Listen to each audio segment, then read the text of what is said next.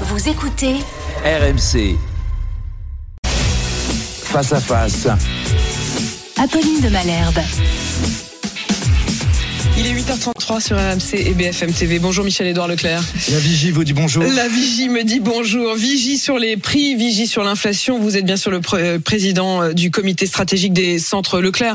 On va parler des prix, des prix de l'alimentation, des prix euh, de l'essence. On va aussi euh, parler de ce fameux panier anti-inflation euh, auquel vous encourage Bercy. Mais d'abord les prix. Inflation de 12,6% en décembre sur l'alimentation. Est-ce que oui ou non ça va se poursuivre, Michel-Édouard Leclerc? Alors oui, ça va se poursuivre, ça va se poursuivre à ce rythme-là et même euh, peut-être plus compact encore euh, entre mars et juin. Ça sera la zone de turbulence. Là, on est actuellement dans les hausses de prix négociées l'année dernière. Leclerc, Lidl, euh, Intermarché, Hyper U, on, on a tardé à répercuter nos propres hausses de coûts d'exploitation et même celles des fournisseurs parce qu'on voulait rester moins cher et notre concurrence entre nous freine ces prix. Mais à partir de mars, il y aura les nouveaux accords, peut-être, j'espère, de négociation. que vous êtes en train de faire. hein. En ce moment même, Voilà, au moment où on se parle, on- tous les jours, vous avez des négociations avec les industriels, notamment. Oui, c'est pour ça que j'ai la, la, la vision euh, de ce qui va arriver. On est en train de négocier euh, pour que ce soit pas cette vision-là, parce que sinon j'angoisse un max. Mhm. Et, euh, et là, il y aura donc des hausses de prix euh, en application de ces négociations, mai, juin, juillet. Et après, euh, j'ose espérer que ce sera plus calme. Et et, euh, il y a des choses qui seront plus calmes, je vous les dirai tout à l'heure, pour pas être que un Cassandre, parce qu'en fait, nous, nous négocions aujourd'hui l'alimentaire, la consommation courante, mais nous négocions aussi sur les marchés internationaux les jouets de Noël prochain. Nous sommes en train de, de C'est les négocier. C'est maintenant que ça se joue là. Nous négocions les coûts du transport pour ces jouets, pour le multimédia actuellement pour la fin. d'année. Ce sera pour les objets de la fin d'année. Nous négocions aussi la rentrée des classes, donc septembre.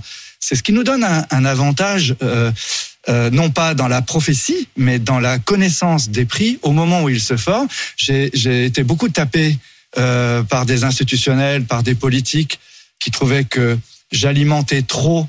Euh, Ils vous reprochaient quoi Votre vous- pessimisme il me reprochait mon pessimisme, même encore récemment, euh, et, et je l'aime beaucoup, mais Bruno Le Maire disait euh, il faut que Michel Edouard euh, n'attise pas l'angoisse des Français. Je comprends d'où il parle, lui gérant la cote de la dette de la France, gérant la la l'image de la France. Il faut qu'on ait l'air euh, moins inflationniste que nos collègues européens, ce qu'on est d'ailleurs.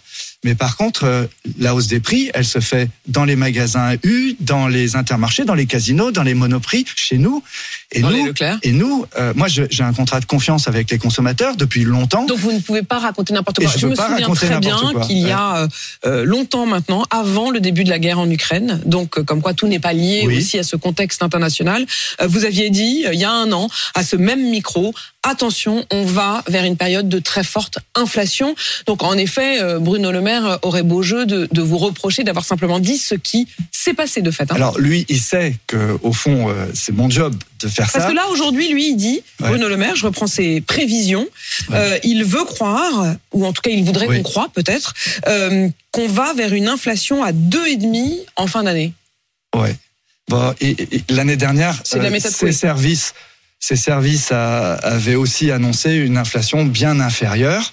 Et justement, euh, je parlais du double. Alors, il parle aussi de l'inflation de l'ensemble Oui, parce des que dépenses le, des le chiffre qu'on vient de donner, hein, les 12,6, c'est sur le panier alimentation. hein. Non, non, on sera. On- Enfin, les 2,5, vous avez l'air de pas y croire du tout. Non. C'est non. c'est juste un chiffre pour euh, pour euh, nous faire un peu rêver, quoi, euh, D'abord, dans ces, pour nous rassurer. on négocie actuellement 65 à 70 du chiffre d'affaires que vous voyez dans un grand hypermarché, que ce soit Auchan, Carrefour ou Leclerc, et c'est principalement des grandes multinationales. Aujourd'hui, vous avez reçu Michel de Le patron Lidl, Lidl. vous avez reçu sans doute Dominique Schelcher Le patron de, de, Système de U. Système U. Ils vous disent tous la même chose. On n'a pas de demande de hausse inférieure à 10%, ou très peu. Et euh, la plupart des demandes de hausse sont entre 10 et 30 Entre 10 et 30, 30%. Alors rentrons dans le détail, Michel-Édouard Ouais. Leclerc. D'abord pour euh, le timing, vous nous l'avez dit, la période la plus euh, tendue, euh, c'est-à-dire avec des prix qui vont augmenter encore plus, ce sera sans doute mars à juin, c'est-à-dire au moment où les, Ouais. les produits seront dans les rayons, les produits que vous négociez, dont vous négociez les prix euh, en ce moment. Ensuite, maintenant, sur l'ampleur de cette hausse. Quand vous nous dites que c'est de 10 à 30% ce qu'on vous demande, ça veut dire quoi? Ça veut dire que les grands industriels, Ouais. euh, Coca, Nestlé, euh, quand ils viennent à votre table, ils vous disent bah voilà, euh, moi euh, je te donne ces produits-là, mais je veux que tu les vendes 25% plus. Ou je te les donnerai pas si tu me donnes pas ça. Alors on a vécu ça cette période. Rappelez-vous, il y a des pâtes qui ont Et ça pas disparu des rayons. Ça n'est pas Alors, justifié. la hausse des coûts est justifiée, mais comme ils sont pas transparents, je je vais même pas accuser. Je dis, je suis perplexe. Euh, une hausse de telle ampleur sur le canigou, le ronron, euh, le frisky, 39%, mon Dieu, montrez-moi. Et ils ne nous montrent pas. Ils ne nous montrent pas. Et donc, nous sommes Il n'y a pas de transparence et il n'y a pas d'obligation de transparence. Non, il y a une obligation de certification par les commissaires aux comptes que les éléments apportés à la connaissance euh, de l'administration et de Leclerc sont. Non, mais c'est des conneries. Oui. C'est- C'est faut. Vous avez appris par cœur la petite astérix pour, nous, pour, Ouais. pour mieux nous montrer qu'elle n'est pas vraiment dans le quoi. contrat de confiance, là, c'est Ouais. toutes les petites lignes en bas euh, ou sur internet euh, acceptées. euh, sinon, vous voyez pas la vidéo, quoi. Mais quand, quand vous dites Et- c'est des conneries, ça veut dire quoi? Ça veut dire qu'en fait, c'est, c'est, ils- gonflent quand même Non, ce que je- globalement. ce que je vois, c'est qu'il y a des PME en France, même de la boulangerie, des PME de la boulangerie industrielle, des PME de l'agroalimentaire, de la charcuterie, elles sont transparentes. Elles nous amènent leurs factures et c'est clair quoi. On va pas, on n'est pas des tortionnaires. Une entreprise qui augmente parce qu'elle est obligée. Une biscuiterie. On va prendre l'exemple Voilà. d'une biscuiterie. Une biscuiterie bretonne, tiens. Voilà, Imaginons tiens. qu'on est chez vous. Ouais. Bon, une biscuiterie bretonne qui vient et qui vous dit, écoutez, euh, voilà, les, les sablés que je vous vendais il y a un an, euh, Tout a 10 euros, augmenté. le, le, le, le, le, le stock. Euh, Aujourd'hui, j'ai besoin que vous me l'achetiez 15. Oui. Euh, vous allez lui dire, ouais, mais enfin, euh, montre-moi que ça. Et là, elle va vous apporter les factures de beurre, les factures de, de, de plastique, peut-être pour Voilà. l'emballage. C'est ça que vous voulez Alors, dire? C'est oui, cette transparence-là que vous, Et cette vous avez transparence, besoin? nous l'avons dans les PME, et notamment dans les PME de l'agroalimentaire. Ils sont carrés. D'abord, la loi exige des industriels et des distributeurs ce dialogue, cette transparence, voire de la part des industriels et des distributeurs, l'obligation de prendre les hausses de tarifs des matières premières agricoles et des coûts de production agricole. Donc je dirais que normalement, globalement, la loi Egalim, euh, Egalim 2, qui, qui On connaît bien maintenant, hein, qui est donc cette loi de Elle est- négociation avec tripartite au fond. Ça Il y a l'agriculteur, c'est-à-dire le Ouais. producteur, il y a l'industriel, le, le groupe qui transforme le beurre en biscuit, et il y a vous à l'arrivée, c'est-à-dire le, le distributeur. En fait, ça veut dire quoi? Ça veut dire que le problème, c'est les 84 plus grosses marques, ce qu'on appelle euh, les 84 très gros industriels. Je citais tout à l'heure Nestlé, euh, Coca, Danone. Ça, ça fait partie des, euh, même des L'Oréal, euh, 84 oui, oui. euh, giga euh, industriels Oui. Qui jouent de cette tension sur les prix. Oui. Et en fait, si vous regardez bien, l'année dernière, on a eu des augmentations euh, considérables euh, de, de 15% sur les déjà déjà pendant l'année dernière 15% sur les aliments chiens et chats, 20% sur les pâtes, on a eu 25% sur le papier hygiénique, on a eu euh, je sais plus par cœur hein, 29% sur la viande surgelée, 20% sur les huiles avec même des huiles qui avaient disparu. c'était l'an dernier. Hein, C'était l'an dernier Et ça sera pire cette année. Ils remettent le couvert. Et donc, on va pas se faire avoir deux fois. On va pas taper nos consommateurs de ce qui n'est pas vraiment une hausse de coûts, mais qui est aussi une promesse d'augmentation de dividendes. Pas Et pourquoi vous dites pas non? Pourquoi Alors, vous ne nous dites sommes- pas, écoutez, comme euh, finalement Intermarché a renoncé à avoir de l'évian, par exemple, on euh, fait dans aussi. ses rayons, euh, en disant, bah, vous nous demandez 22% de hausse, ça ne correspond pas à la réalité. On le sait parce que nous-mêmes on produit de l'eau en bouteille, et donc on sait que nos coûts n'ont pas augmenté de 22%. Donc tant pis, il y aura pas d'évian dans les dans Eh les, ben, dans les rayons. c'est ce qui s'est passé aussi sur le riz Ben que vous n'avez pas vu dans les centres Leclerc pas mal de temps. C'est en partie l'explication de l'absence de l'huile de tournesol, pourtant euh, publicité par le Sieur comme étant fabriquée en France. Après l'Ukraine, tout le monde s'est a raconté un peu n'importe quoi. J'avais dit l'Ukraine a bon dos, hein, c'est Mm. ça. Donc aujourd'hui, on va euh, négocier et ce sera forcément à la dure, loyal, transparence. Tous ceux qui sont transparents, ok, on, on va chercher à étaler les hausses. Euh, puis il n'est pas question qu'un Leclerc soit plus cher euh, à la sortie euh, qu'un Monoprix. On est bien d'accord. Je suis gentil. Et euh, parce que ça c'est Ce, déjà ce- le ce cas. serait Ouais. quand même un, un retournement des, des Ouais, choses. ouais. Mais maintenant, ce qu'on voudrait, c'est aussi que là où on nous dit que c'est pour aider les agriculteurs, que ça se lise pas uniquement dans les augmentations des dividendes, y compris pour des boîtes qui n'ont pas leur siège en France. D'accord? Et ça, euh, moi, sans faire de la morale, sans faire euh, du populisme anti-multinational, je trouve que c'est pas correct d'aller prélever de l'argent dans les, chez les consommateurs français pour aller rémunérer du dividende suisse et après d'avoir ces syndicats d'entreprise, dire ah mais ce serait bien qu'il y ait un chèque alimentaire sur fonds publics pour compenser les En hausses fait, de prix. ils, ils mangent à tous les râteliers. Quoi. Ouais. Ouais. C'est c'est ce que vous Ouais, nous dites ouais, ce matin. Michel dis, Edouard euh, Leclerc, vous allez aller au bras de fer. C'est pour ça qu'il me tape euh, aussi euh, dans Mais vous, à allez aller, l'Assemblée mais vous nationale. allez aller au bras de fer. Ouais, ouais. Vous irez Moi, au mon bras coach, de fer, quoi qu'il arrive. Mon coach, c'est Teddy Reiner. Il te tape, tu les tapes. Ah, il te Voilà. tape, tu les tapes. Ouais. D'accord. Bon, bah, au moins, les choses un- sont, très claires. Et si, et s'ils finissent par euh, refuser euh, le deal, eh ben, il y aura pas de coca euh, dans pas. les rayons. Voilà. Ou, ou on sera obligé de s'entendre sur une nouvelle base. On Alors, parlait là de l'alimentaire, mais je voudrais qu'on parle aussi quand même des produits d'hygiène, la lessive, le shampoing. Là aussi, les hausses sont spectaculaires. Est-ce que ça va, ça Alors- va durer comme ça, ou est-ce qu'on peut espérer que ça baisse? Il ne vous a pas échappé que la semaine dernière, c'était chaud pour moi dans l'hémicycle, euh, et qu'un carteron de députés avait désigné de me donner à la vindicte de quelques autres députés. Ils n'étaient pas très nombreux en commission C'est la fameuse loi décrozaille Voilà. que l'on commence à découvrir. Vous vous rendez compte On est en train de négocier. Et pendant qu'on négocie, mais je ne sais pas qu'est-ce qui leur a pris, on nous met une proposition de loi pour dire qu'à la fin de notre négociation, de la majorité. hein. oui, avec aussi euh, une tentative LR, peut-être une alliance LR. euh, en tout cas, la politique, ça les rend pas très futés. Parce que dans l'histoire, au moment où on négocie, ils présentent un projet de loi pour dire qu'à la fin de nos négociations, ce sera différent. Du coup, on s'est tous regardés, tous les distributeurs. Mais attendez, ça sert à quoi? Qu'on essaie de négocier une inflation acceptable au moment où vous nous dites, de toute façon, il faudra revoir la copie dès le mois de mars. Mais c'est incroyable, c'est un plan tactique sur le côté démobilisateur. Et en fait, qui est à l'origine de ça Pourquoi ils ont fait ça? Ces syndicats de- d'entreprises euh, euh, internationales, Les 84 très grosses. Hein. ouais, ils se sont dit que si les négociations ne marchaient pas, il fallait obliger euh, Leclerc, Lidl, à continuer à acheter, mais au nouveau prix des industriels. C'était ce qui était dans la négo, Ouais. c'était donner le dernier mot de manière à systématique l'industriel. à l'industriel, au gros groupe. Ouais. Ouais. Alors, je dis pas qu'avant c'était Non, mais facile. ça vient d'où? Bah, Nous, on sait d'où ça vient. Quoi, c'est les lobbies? C'était écrit dans une lettre qui s'appelle la lettre de l'ILEC, euh, qui est l'Institut de liaison des entreprises de consommation qui regroupe Nestlé, euh, Coca, etc. Euh, on avait alerté les pouvoirs publics dès Mais décembre. ils ont des complices comme ça chez Des relais. Des relais, chez les Ouais. politiques Oui. Alors Bruno Le Maire, pour revenir à lui, euh, a Ah, a- dénoncé cette loi la semaine dernière Voilà. à ce même micro. Absolument. Il a dit qu'au contraire, il estimait que cette loi, en tout cas en l'état, ne pouvait pas euh, être soutenue, qu'il ne la soutenait pas. C'est ça. Et d'ailleurs, le projet lui-même est passé à la NAS dans sa version Assemblée Mais- nationale. mais ça vous a il va revenir, il va revenir au Sénat, donc on va voir ce qu'il en est. Et j'invite euh, tous les gens qui s'intéressent un petit peu à la vie politique de regarder comment un texte là a été glissé. Maintenant, on dit vous vous mettez pas d'accord, vous allez chez le médiateur et on verra après. Alors, Mais En même temps, vous nous avez dit quand on quand on me tape, je tape. C'est Oui. devenu votre euh, votre leitmotiv et votre règle de vie. Donc quand c'est ils c'est pas mon objectif. hein. Non, mais quand ils utilisent des lobbyistes, on peut dire que vous l'utilisez aussi. Je- Vous avez vous-même rencontré un certain nombre de Oui. députés la semaine dernière, que ce soit chez LR, que ce soit au Rassemblement tout, national. le, tout le groupe. Vous les avez- Chez le PS, chez LFI. Ah, vous avez rencontré en fait tout, le monde, parce que évidemment, ça vous a été reproché d'avoir rencontré notamment le Rassemblement euh, national, euh, qui. Bah, il y a euh, 15 jours avant, on me reprochait d'être allé euh, rencontrer euh, euh, Mélenchon dans son nouveau think tank La Boétie. Et, et- donc vous nous le confirmez là- ce matin, vous avez rencontré tous les groupes politiques, et, et ils nous couleur. ont demandé de nous rencontrer. D'accord. D'accord?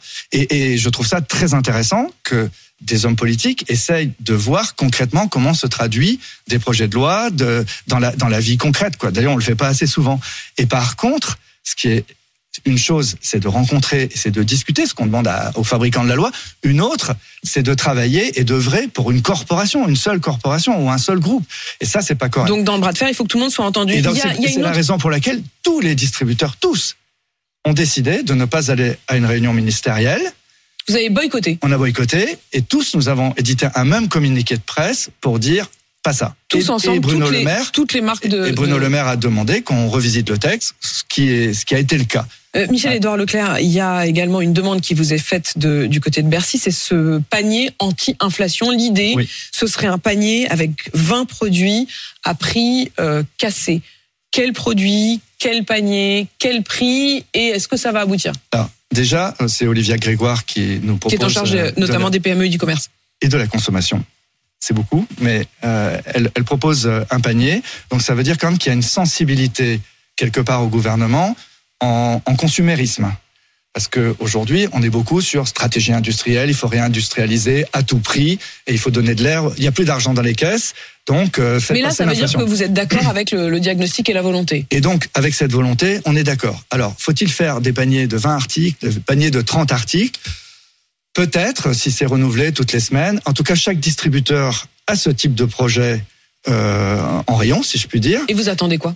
Bah, de savoir à quel prix on va négocier. Parce que comme je n'ai pas le droit de vendre à perte, avant de dire prix coûtant, euh, ça fait plusieurs fois vous, vous m'avez demandé Ouais. en de passage chez vous quelles sont vos opérations. Aujourd'hui, là, ni sur les carburants, ni sur l'agroalimentaire, nous n'avons d'approvisionnement sécurisé et surtout, vu la- les, les débats législatifs, je ne sais pas à quel Ça veut prix. dire quoi? Ça veut dire que vous ne savez pas, vous ne pouvez pas anticiper, vous parce que parce qu'on est dans cette période de l'année de négociation. Je ne sais pas si on va nous demander des hausses 5, de, enfin, de 10, de 15 ou de Donc 20. c'est l'insécurité, Oui. en fait, l'incapacité à prévoir qui fait que vous ne pouvez pas faire ces méga promos. Voilà, moi j'ai envie de vendre moins cher. Et puis euh, avec l'arrivée d'Intermarché, euh, du nouveau Enfin, président d'Intermarché, moment, euh, en ce moment où les Français seraient quand même, euh, ce serait plus facile pour eux. J'allais en venir Ouais. à l'essence quand même.